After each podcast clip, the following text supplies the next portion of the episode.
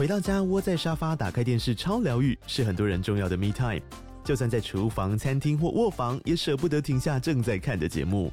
如果你对自己的疗愈时光有高品质追求，LG 连续十一年销售第一的 OLED 是不二首选。OLED 价格亲民又高质感的 A3 经典系列智慧电视，支援杜比世界与杜比全景声，追大场面的戏剧超过瘾。现在 LG 推出限量优惠，购买五十五寸 OLED A3 电视，再带一台二十七寸的 StandBy Me 闺蜜机，只要六万多块。StandBy Me 闺蜜机内建 Netflix、Disney Plus 等影音平台，可以摆床边、餐桌，甚至顶楼露台，家中每处都可以成为你的专属娱乐空间。快到资讯栏了解活动详情，用最舒服的姿势把 LG 电视看起来。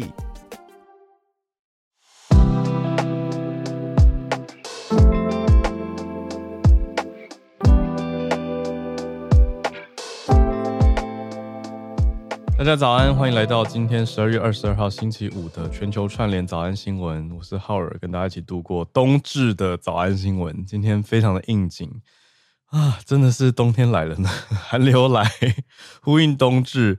冬至大家会做什么？会吃汤圆吗？以往的冬至，我常常突然一时兴起，或是太太一时兴起，就会说想要吃汤圆，那我们就会跑去台一牛奶大王，然后就会大排队。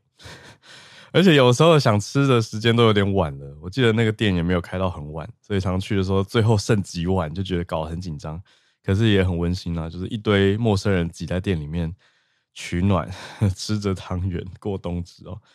哦，那不知道大家冬至打算怎么过？我打算窝在家里面继续休养身体，因为最近实在是大家好像身体都有些状况，像小鹿今天不太舒服。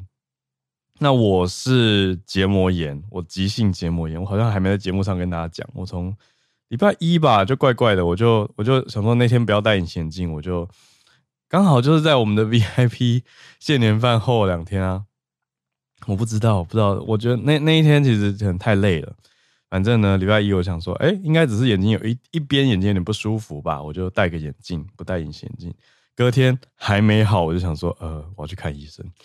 好，所以这 隔天就 忙了一天工作之后，傍晚取消一个试片，然后跑去看医生。医生说：“你这个急性结膜炎啊，嗯，没得过，不知道怎么休养身体。”呃，可是我觉得，你看像我声音，今天应该也有一点小怪怪的，但就希望大家多担待啦。那也要提醒大家多多注意保暖，保重身体。呃，今天社群时间跟大家聊个电影好了。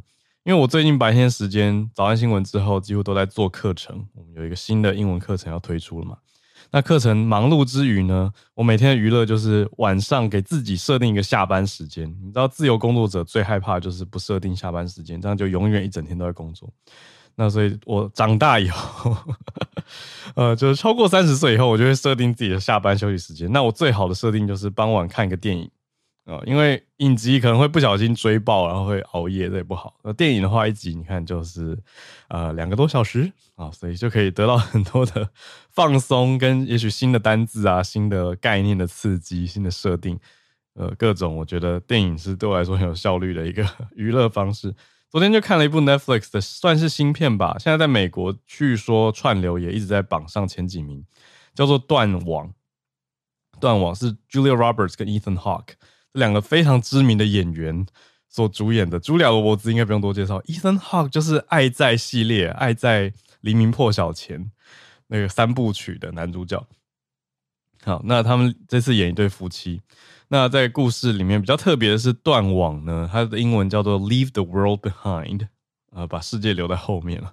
它是一本书的书名改编的。比较有趣的是，大家也注意到这部片的 Executive 的呃不是 Director，Executive 呃 I think it's、producer 对，executive producer 通常会在中文挂成监制或是出品人，是谁呢？非常知名的人物，呃，Barack Obama 跟 Michelle Obama，对，就是美国前前总统啊，奥巴马夫妇，他们所担任的呃监制出品，他们在二零一八年原来成立了一部制片公司，叫做 Higher Ground。就是高地制片公司，可是这是他们第一次做剧情片，他们第一次投入剧情片的制作。那我当然不会爆雷啦，这个是道德的考量。可是我得跟大家说，这是一部设定很特殊的作品。那也试着要去反映一些当代的现况。那整部片看起来的状态是会蛮悬疑的，还有蛮蛮有压迫感的。所以在过程中，我一度考虑要放弃，因为我想说我，我我是要来放松的，可是又同时想知道最后发生什么事情，所以就会继续一直看下去。对岸好像翻译成“断网假期”，啊，因为跟他们要度假有关系。那台湾翻译成“断网”吧，啊，那我看还有人翻译成什么“断讯”，啊，反正有不同的地方习惯的翻译方式跟选择的中文名称是不一样的。但是这个作品我后来查了一些。风评里面还有一些被大家批判的地方，跟族裔有关系哦。不过我觉得这个就可能因为会牵涉到一点剧情吧，所以大家就看了以后再说喽，就不跟大家多谈了。不过我得说，嗯，呃，它就是一个我觉得设定很特殊的作品，《断网》。有兴趣的大家可以也看一下吧，当成那个美，你看一下美国人圣诞档期在红什么，这是其中一部。算是有一些悬疑，有一些反思，可是又保留很多神秘色彩，很多话没有讲明的一个作品，就叫做《断网》，就跟大家聊聊啦。好，那我们的社群时间差不多，我们今天来整理今天的四大题的国际题目。今天的几题呢，是真的是张开眼睛以后看到 啊，特别第一题哦，乍看很大条哎，可是经济部又说还好，什么呢？就是中共啊。政府发布消息说，它终止 ECFA 部分商品的关税减让，太明显了。在大选前几天，你看现在已经十二月二十二号，我们一月十三要大选的这个时间点发布这个消息，就是施予压力嘛。可是经济部又说，其实对台湾的影响非常有限。可是乍看我们那么多东西要出口，等一下来整理一下，到底怎么回事？那影响有限是怎么说呢？经济部的国际贸易署马上就有发新闻稿了，好，所以大概是昨天比较晚的时候，傍晚的消息啦，所以我没有注意到。那今天早上睁开眼睛就，好，我们来面对这个第一大题。那等一下第二题则是，嗯，Toyota 相关的消息，丰田汽车怎么了？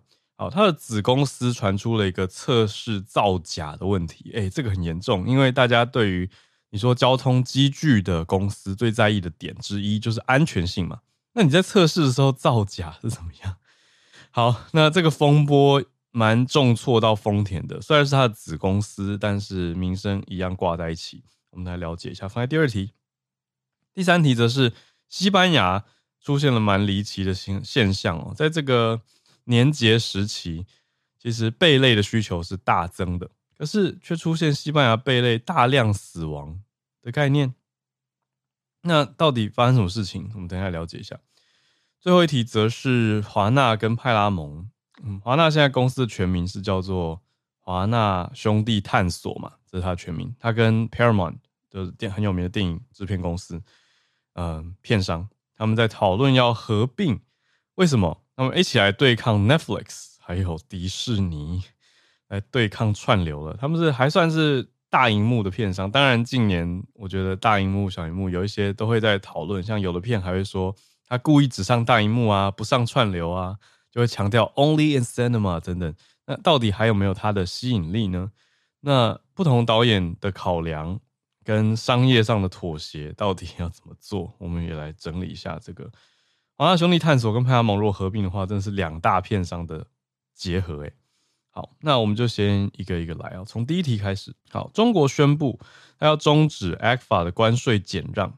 好，哪些东西呢？有十二项产品，大概这十二项产品里面有七成都是卖往中国的，所以让大家真的是第一眼看到会揪一下，会担心一下。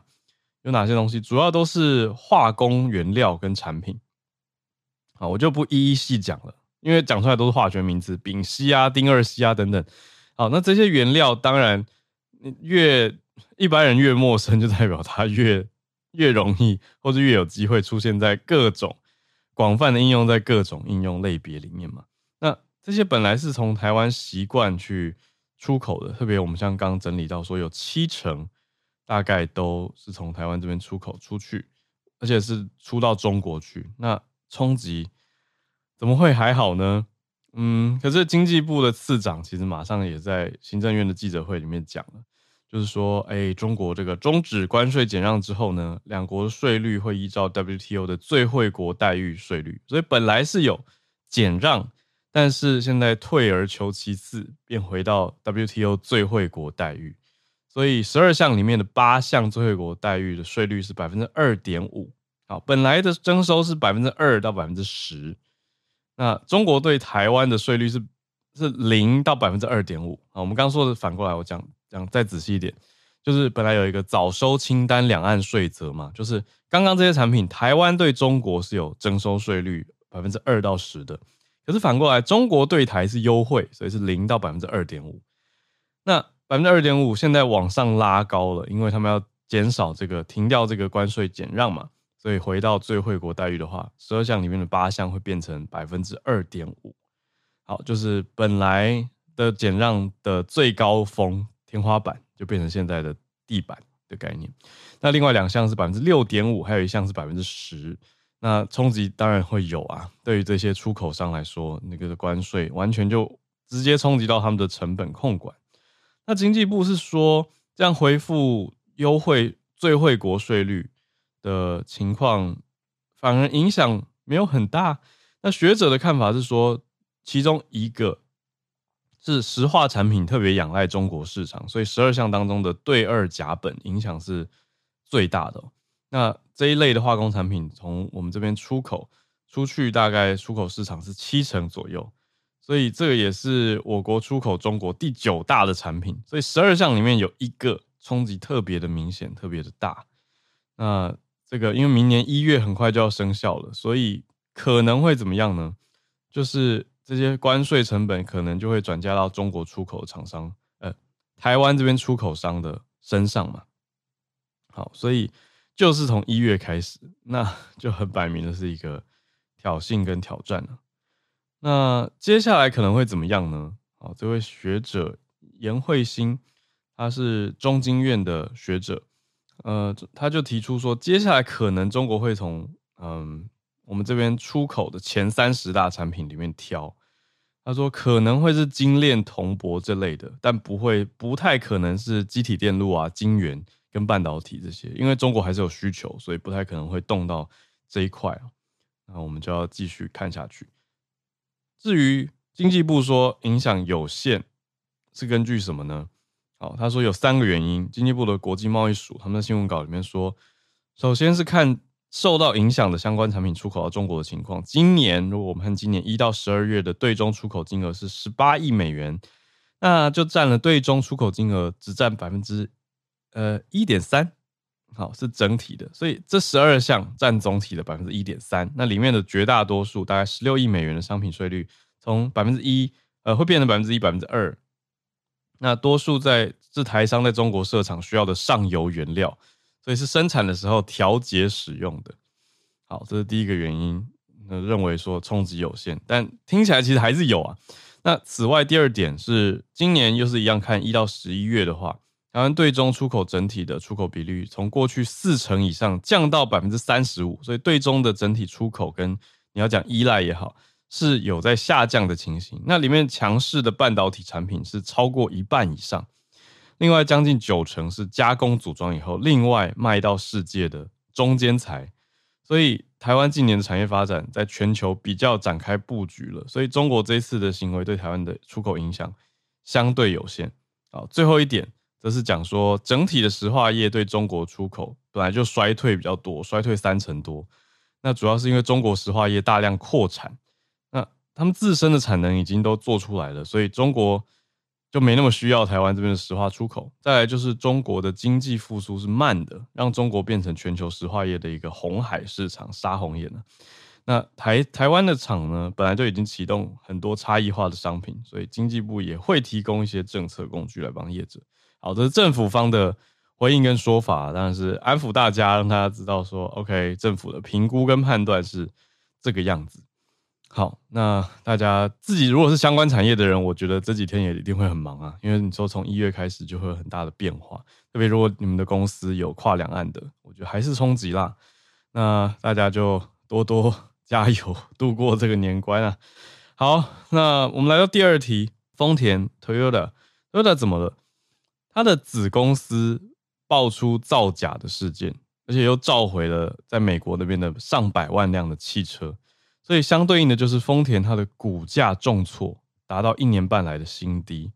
好，它的子公司叫做什么呢？大发工业啊，戴哈兹，戴哈兹安全测试造假，所以必须要停售。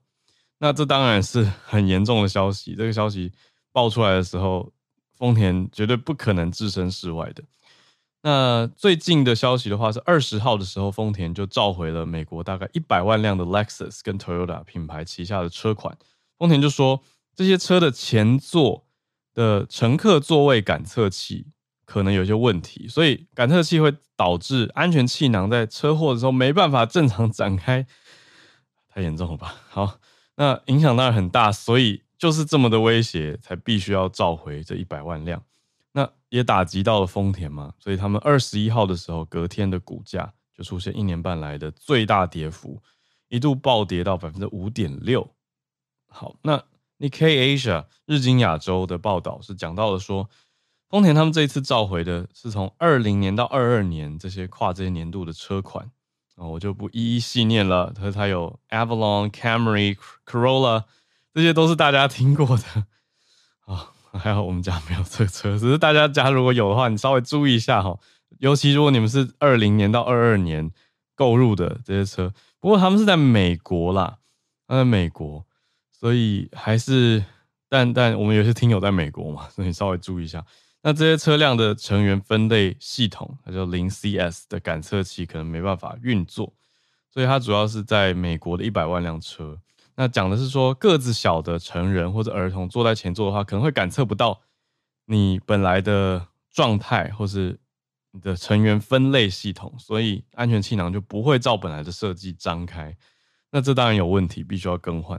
所以在二月，明年二月开始会跟车主通报要召回。好，那日本方面呢，比较着重的，当然刚讲的那是美国的召回嘛，可是日本方面比较着重的是。这个大发刚讲的戴哈兹，它的造假问题，他们的总部在设在大阪，那呈现出来的是说，哎，有一些安全资料是造假有问题。那昨天大发确认一下时间，好，前天二十号的时候，大发汽车就宣布暂停销售所有的车款。那今天，嗯、呃，应该讲二十一号，昨天上午一开盘，丰田的股价就受到很大的冲击嘛，就像刚讲的，那。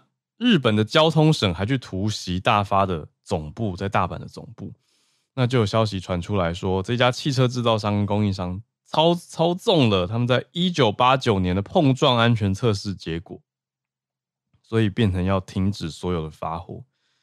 好，丰田的消息跟大发工业子公司的消息蛮严重的，连续的冲击，所以在日本这边有造假的问题，在美国有查出一个。安全系统，但是我想，如果汽车厂商他是负责任的，因为这个安全的考量，没有再去隐蔽，赶快处理的话，还有救吧。可是这一阵子的亏损也是必然。好，第三题是来到西班牙，西班牙的贝类大量死亡是什么概念呢？好，西班牙的西北边出现了很奇特的现象，西北边它是靠大西洋的沿岸嘛。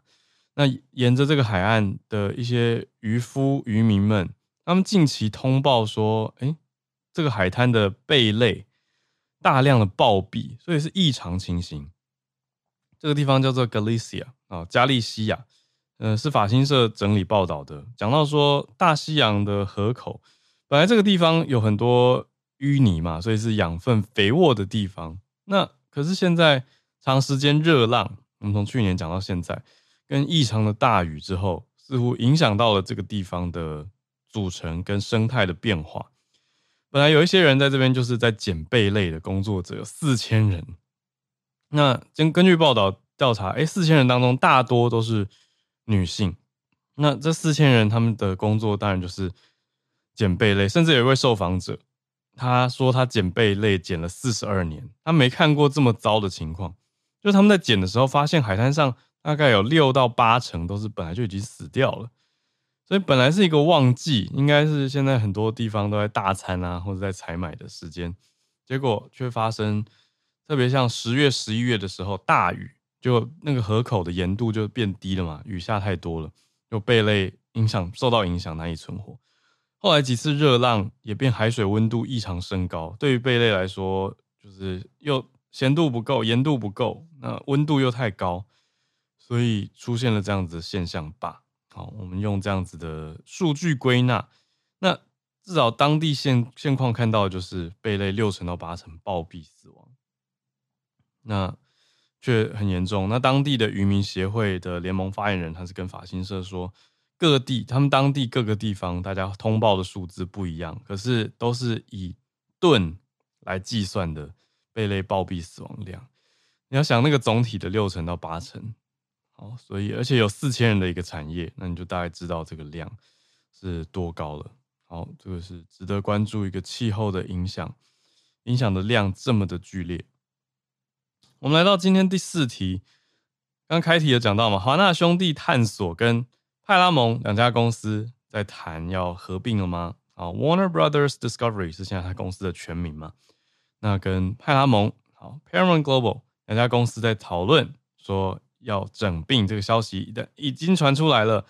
那知名的媒体 Variety 他已经去证实了，说两家公司现在的确是在讨论合并的事情，正在谈判协商的过程当中。哇，这两家公司针对哪些面向呢？电影、电视、体育，还有串流媒体都要谈。他们希望可以做到更大规模，跟营运的效率提升。其中两边他们特别在讲的是说，哎，可以把串流服务 Max 华纳那边的跟 Paramount Plus 派拉蒙的来结合在一起，创造更大的综效，那才可以跟 Netflix、跟 Disney Plus 还有 Hulu 这些串流服务去竞争，让他们内容更丰富啦。好，那两边现在还在初步的阶段，所以对外也没有办法公布，也没有人得知更多的交易细节。可是。有一个已经很明显了，就是两家公司已经有邀请银行来参与相关的事情，那这个动到钱的事情，我觉得应该就是蛮有谱的。好，那华纳兄弟探索的执行长跟派拉蒙的执行长，他们在根根据 Variety 这个掌握资讯的媒体报道，讲到说他们十九号也是前几天的时候共餐了嘛，那共餐的时候就在谈合并的事情，那这个消息当然传出来，诶，大家会去。蛮多的揣测跟蛮多的看，可是我们来讲一下跟一般消费者或者一般的观众比较有关系的，就是华纳兄弟跟探索跟派拉蒙他们有多少的 IP 或者他旗下有哪些东西？像华纳兄弟影业就有 DC 啊，DC 就是一直在跟漫威打对台的，你说这个电影宇宙嘛，都是美漫两大公司。那另外比如说超人跟蝙蝠侠都是版权在 DC 嘛。那哈利波特、魔戒这些都在华纳旗下。那派拉蒙有哪些厉害的呢？派拉蒙有魔鬼终结者、变形金刚、不可能的任务、捍卫战士、境界 The Quiet Place，还有惊声尖叫，不是惊声尖笑，惊声尖叫。啊，星际争霸战跟 Godfather 教父这些系列的电影都在派拉蒙，所以两家大片商真的。那华纳兄弟探索的有线电视网络。更惊人，讲出来有 CNN，也属于华纳兄弟集团的 HBO。好，我讲 Discovery，当然，那 Cartoon Network 也是啊，卡通频道。那派拉蒙那边有 CBS 跟 Comedy Central，这个蛮多喜欢看喜剧的人应该都有看过。还有 MTV，这都是派拉蒙的。好，那有一些有引进台湾播放嘛。好，所以这些大的这两家大的如果合并起来的话，的确。会有很多资源，可是大家会怎么评估呢？大家会因为想看这些东西在串流上面，所以就跳槽吗？还是现在就已经看不完了？我我是属于看不完了。我现在是一家 Netflix，我我真的是不敢想象。虽然偶尔被朋友吓，朋友会说：“哎、那个最近有一部很好看。”我就说：“哎、在哪里？”他就说：“哦，Disney Plus 啊。”我就嗯，或者朋友会说：“啊，那部我之前订过一小段时间。”的 Apple TV 嘛，不是 Apple TV，它叫 Apple Apple Plus，现在都已经混混淆名字了。好，确认一下。好，呃，应该是吧？还是对 Apple TV Plus？好好找到了。好，所以我都已经忘记名字了，所以根本看不完。那那现在他们要抢的不只是这些大 IP 的你说大荧幕的布局，也要考量到串流，因为这真的是很大的一块消费者所在的地方。好，那近年来这些大型媒体集团的整并，我们也看到，像华纳兄弟什么时候变华纳兄弟探索了呢？是探索 Discovery，他从 AT&T 买下华纳媒体啊，Warner Media 之后才形成的，所以是探索买了 Warner，但是名称还是叫 Warner Brothers Discovery。那这是去年四月的事情。那另外，哥伦比亚广播公司 CBS，它跟 Viacom 就是维亚康姆，他们也在合并，现在合并成了现在的派拉蒙，这更早之前的事情，一九年年底的时候完成的合并。好，所以就看到，哎，很多公司越来越大来做做生意。好，以上是我们今天的四个题目，从 ECFA 的关税减让十二项产品停止优惠、停止减让。到丰田还有大发工业的风波事件，西班牙西北边海岸的贝类大量暴毙，到最后华纳跟派拉蒙的合并事宜，我们今天的四题。好，时间差不多，我们准备要来进全球串联的时间，来欢迎所有的听友，如果你有想要分享的消息，来跟大家聊聊。好，我看了几位听友，来邀请他们。在聊影视的时候，又看到在好人在好莱坞的 Charlene 就觉得特别亲切。Charlene 早安，Hello 早安，现在这样听得到吗？我很清楚。哦、oh,，Hi，人不在好莱坞，人在台北。哦、oh, 啊，你回来。哎，今天好冷，好冷，好冷。对啊，开始回忆起台湾很湿冷的天气，是真的到骨子里那种冷。这个比美国冷吗？确认一下。是是是，虽然洛杉矶现在也在下大雨，但是美国台湾是有一种，我前几天有吹到那个。东北季风，就想到那、嗯、那个冷。好，这个是我很久没有的经验。But anyways，我简短的分析，呃，不是分析，分享一下，就是刚刚讲到的 Warner Brothers 跟 Paramount。你知道我的话，大概也就是分享这一题。嗯、um,，Warner Brothers 他们这个 deal 呢，是投资人不会很不会很开心。目前啦，因为他们的。债务实在是太高了。Warner Brothers Discovery 他们现在的债务是四百亿美金哦，然后他们的 cash flow 能够花的钱只有五十亿，所以这个是他们能够花的钱是他们的账的八分之一，所以这个已经对于很多投资人，那天这个消息一公布，Warner Brothers 的股票就跌了百分之六，呃，Discovery 对 Warner Brothers Discovery 他们就跌了百分之六，然后呢？呃、uh,，Discovery，呃呃，Paramount，他们的 negative 的呃负的呃现金流，negative cash flow，嗯，是有呃一百五十亿的债，嗯、所以华纳的债比较高。对对对对对，但是呢，派拉蒙也不差。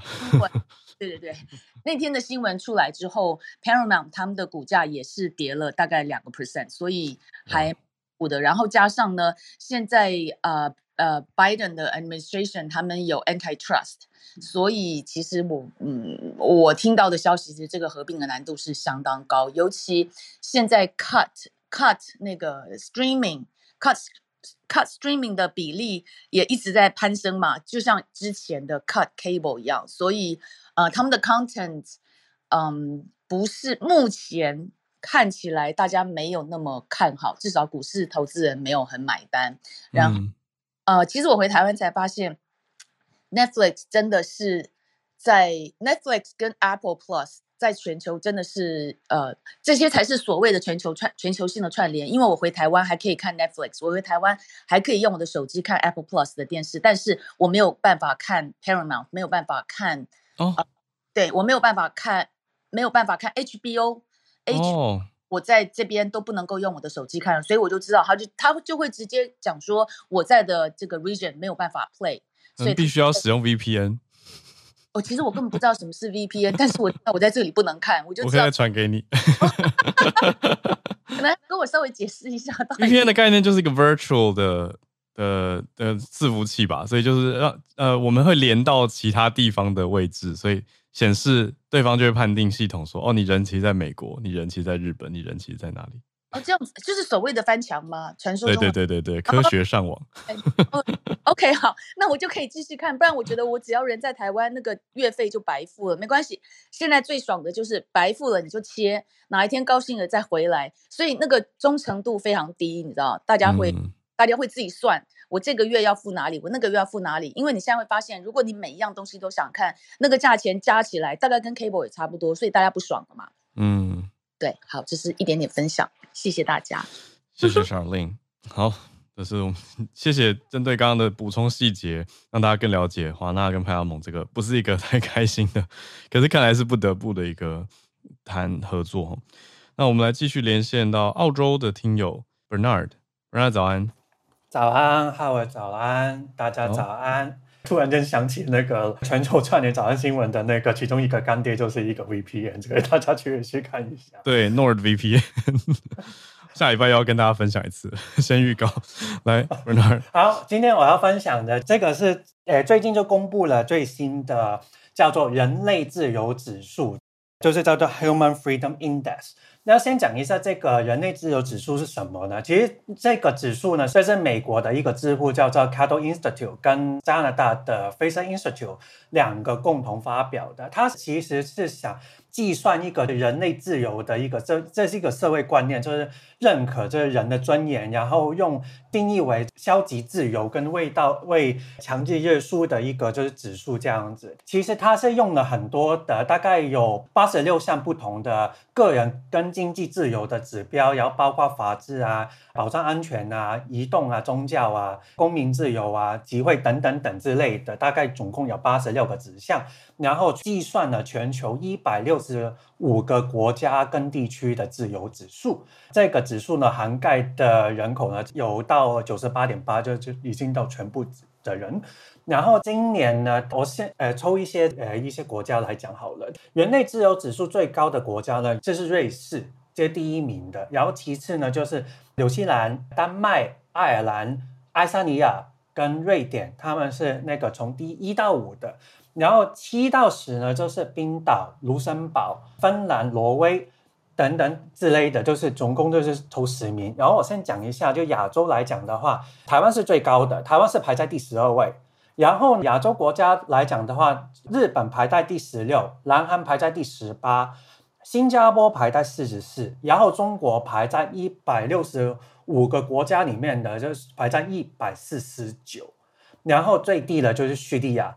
但我今天想要抽出来讲的，其实关于是香港，香港呢，从今年的排名呢是排到第四十六名，然后比上一年再。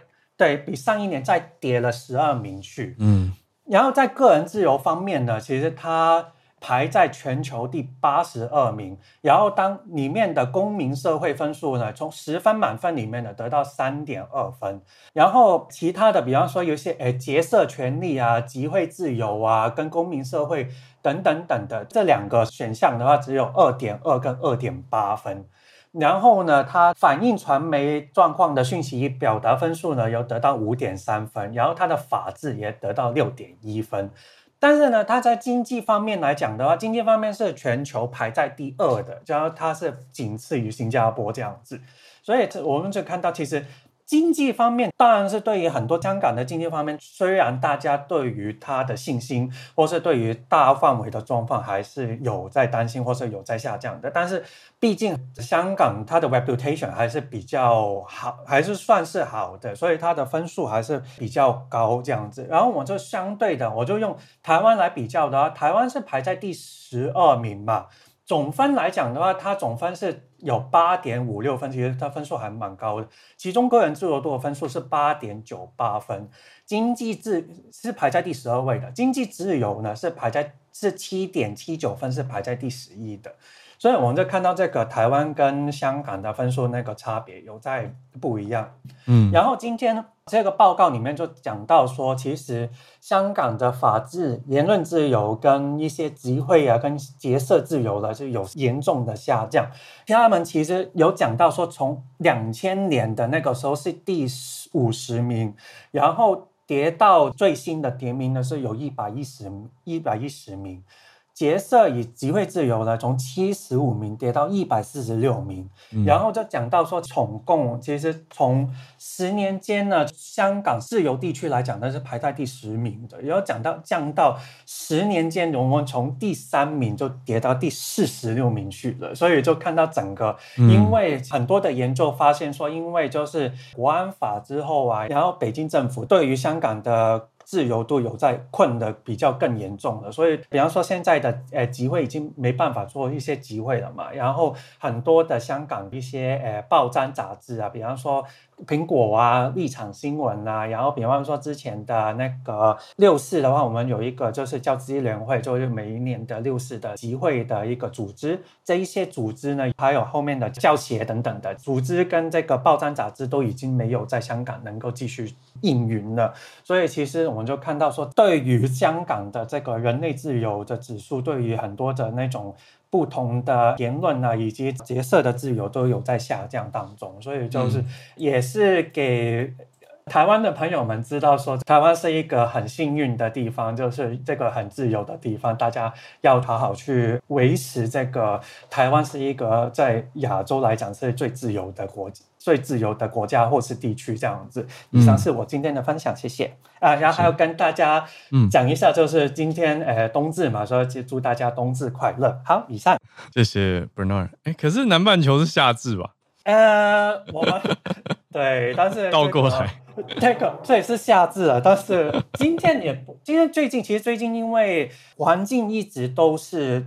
变化很大嘛，其实就还讲一下好了。最近就是，呃，昆士兰跟西澳，其实最近因为因为最近都在下雨季，都突然间下下大雨。嗯、昆士兰跟西澳洲那边就有开始有淹水，淹水的状况有出现这样子，所以就如果其他在澳洲其他地方的听友们，就大家要小心，呃，小心安全这样子。嗯，好，谢谢 Bernard 带来的。分享整理这个 Human 呃 Freedom Index 人类自由指数，呃，今年度的新报告 HFI。好，那我们再继续连线，看到林氏今天选的题目是跟动画的制作者有关，动漫工作者。你是早安，好早。哎，是那这一题今今天感觉起来也有点接近是这个影视新闻的状况。嗯，对，那就是呃，这个日本那个动画家制作协会。制作者协会，那他们在今年发起了从他们成立二零零八年成立的第四次的调查，就是对于动画制作，就是动画工作者相关的从业人员进行一些调查，包含他们原呃就是从业状况。那其实呃说真的，就是日本日本动画在现在其实是一个深受全全世界喜爱的，那每年的作品产出量其实高达三百。对，每年每年作品其实高达三百部，那也创造很高的营收。对，但是实际上，因为呃，在这个它的产业环境里面，其实很多还是需要人工手工去处理的，包含它的每一张每一张原画到每一张的，就是那关键，我们都在讲说，呃，关键影格，然后中间包含它的那些每一帧每一帧。大概他都需要用手工或者是一些电脑辅助去弄，但是其实还是蛮大量人力密集的。那根据他们调查，嗯、他们发在今年发布的问卷下去之后，有四百二十九个人回复了这个问卷。那调查显示，就是其中百分之十七的人，呃，可能患有就是忧郁症或者是其他的疾病。嗯，那在问到就是疲劳程度的时候，就是百分之六十八人是感到精精神疲劳，那百分之六十六的人。感受到这个身身体疲劳，嗯，对。那由于由于就是根据他们就是协会的这个代表代表人，就是呃入江太浩理事表示，他是呃之前《钢之炼金术师》的导演。那他有说，他们认为说，因为其实动画工作者他们会一直要。制作，然后包含他们的这个呃，尤其是面临截稿时间的压力，所以其实长时间下来会让这种就是身体健康的状况呃提升。那他们也希望说，能各界人士能够去关注这样子的一个调查结果。那对于一些，就是其中里面有人表示说，他们到他在这个行业里面，他虽然说他很喜欢他的工作，但是。呃，对于每一周最后期限，他可能有些时候他通宵达旦是很常见的事情。那甚至有些时候一周只能回家半个小时。嗯，对。那工对，就是工作场所，他一定也会帮你备一些就是盥洗用品啊什么之类。但是你基本上你就是不用回家了，你就是忙的时候就在工作室赶赶稿赶案子。对，然后裹着睡袋，然后就睡觉这样子。对，那我以前有听过我们自己在业界的学长说，他们之前在赶一部电影的时候，那最后三天是完全没有睡觉，就是一直在赶稿。那也就是其实可以反映这个行业他们的压力是蛮大。那呃，嗯、其实就我所知，这个协会其实使他的人数是超过千人以上。那他们这次收到的问卷回馈是大概四百份，也就是代表说还有一半人并没有反映出他们的实际状况。那呃，我自己个人猜测，其实实际上忧郁症包含身体疲劳的状况比例可能是更高的。那这件事情其实也涉及到就是产业结构，因为其实我们虽然说日本动画产业目前在看起来是赚钱的，那每一年呃确实是一直都打着很漂亮营收数字，但是其实因为这个部大部分的回馈跟收益其实都是回到呃出资者，甚至是一些周边制作，那能够分到就是工作者上面能领的钱其实是很有限的，但是他们又是很高。劳力密集的状况，所以其实当然这几年也大家都在呼吁，是不是能够去面对或改善这样子的一个工作环境？嗯，对，对，这是日本的一个算你说是一个产业协会的调查吗？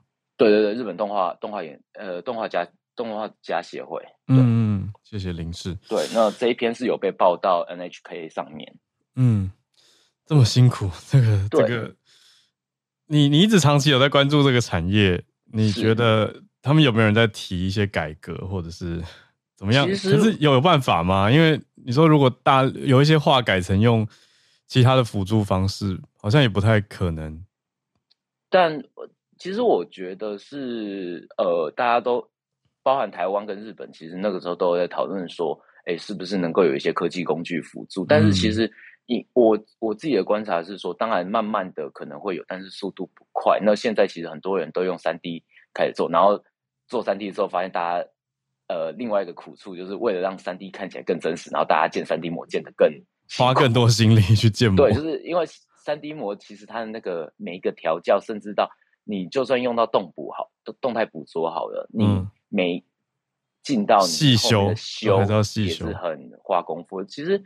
另外就是说，我会觉得，因为每一年就是在这么多作品一直催生的情况下，其实我就算今天希望能够改善环境，我找不到一个时间切入，就是我开始慢慢要去调整这个体质，其实也并不是那么的有办法。因为说真的，比起说我今天突然说我要导入什么东西来，对不起，我下一个作品、下一个案子，先忙下一个案子，对，然后久而久之，其实它就是一个我。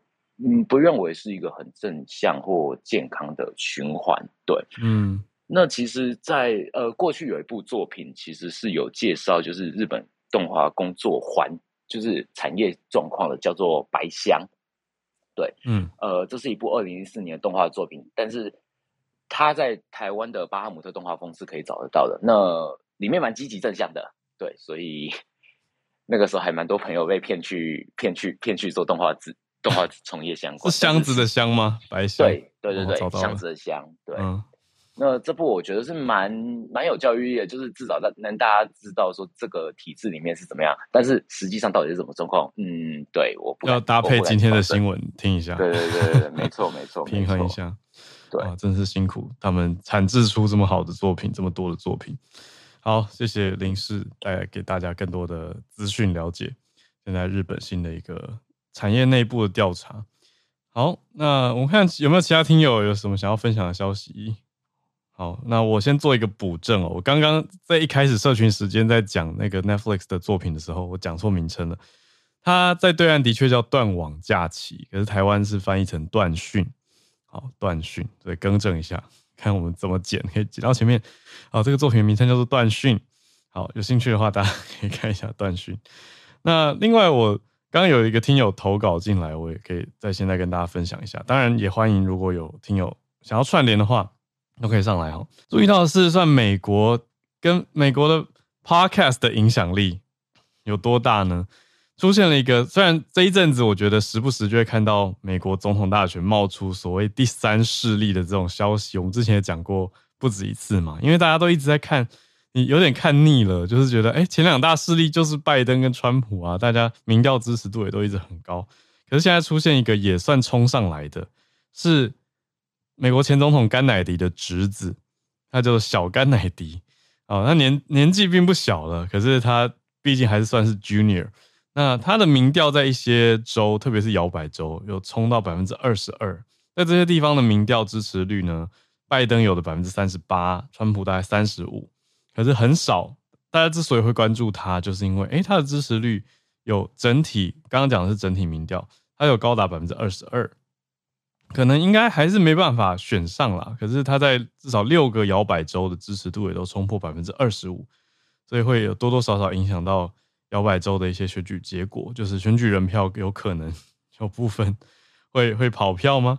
好，那为什么会讲到说美国的 podcast？是因为这个小罗伯甘乃迪呢，他有做 podcast，那很多的其他 podcaster 或者是你说听众选民。都说很喜欢他的 podcast，但让我很好奇，我想拿来听听看。就说他的长篇 podcast 做得很好，那就变成了一个似乎变成一个新选项，就是川普跟拜登之外，中间选民有一个不同的想法吧，或者一个不同的嗯、呃、选择。好，这就是刚刚有一个听友补充，就是说你看 podcast 的影响力是很大的。好，这个有趣的一个补充消息跟大家分享啦。那除此之外呢，我们也来补充一下，我们其实每天都会有不同的选题嘛，就跟大家讲过，我们也会有备选的题目。好，我觉得这一题其实我一直有这几天都有点想把它选进来，可是我们时间篇幅的关系，那现在有时间就跟大家分享，是一阵子之前的事情，可是是这这几天媒体爆出来，讲的是哪里呢？是拜习会。哎、你就想说，对啊，拜习会不是已经上个月在旧金山完毕了吗？对啊，就是在 APEC 的时候嘛。那可是，在拜习会之后，现在媒体重新挖掘，发现说，在拜习会之后，中国是要拜登发表声明来反台独的，但是白宫却回应说拒绝了。好，这是怎么样一回事呢？对，就像我们刚刚说上个月的事情嘛。那现在是。美国国家广播公司新闻网 NBC News，他引述三名美国的前任跟现任的官员的说法，他说在旧金山的时候，拜习会上面，习近平就很直接的告诉拜登说，北京会统一台湾，但是时机尚未决定。那这些官员就跟媒体直接说，在十几名有美中官员的会议上面，习近平告诉拜登说，中国倾向以和平非武力的方式来取得台湾。那还说，嗯，这个就是后后半现在要讲的这句是我们有讲过了。他说什么二零二五啊，公台二零二七公台这些预测，他跟拜登说预测是错的，他没有设定所谓的时间表。好，但是白宫的国家安全会议就是相关主管机关最直接的媒体就直接去咨询跟确认的时候，NSC 他们却拒绝评论上面讲到的这些内容。嘿，好，所以到底是真是假？NSC 既然国安会拒绝评论的话，好像大家也很难去证实。不过这就是有看到几位官员跟媒体讲，他们指证莉莉，因为他们的意思就是他们人就在那个会议当中，因为现场就有十几名的美中官员嘛。好，那有讲到这样子的概念，可是白宫却拒绝中方的要求吗？好，这是 NBC 这边爆料出来的。但是前几天很大的一则啊，在二十号的时候爆出来的一个新闻，所以这两天本来就很想跟大家分享，不过因为国安会议也没有证实，所以总是觉得嗯，让大家知道上个月的一个延续事件。好，以上时间就是我们今天的全球串联的 特别改编版啊，加入一些我们资讯的补入啊。那除此之外，也谢谢。Charlene、Bernard 跟林氏来跟大家连线分享你们所关注的领域跟消息。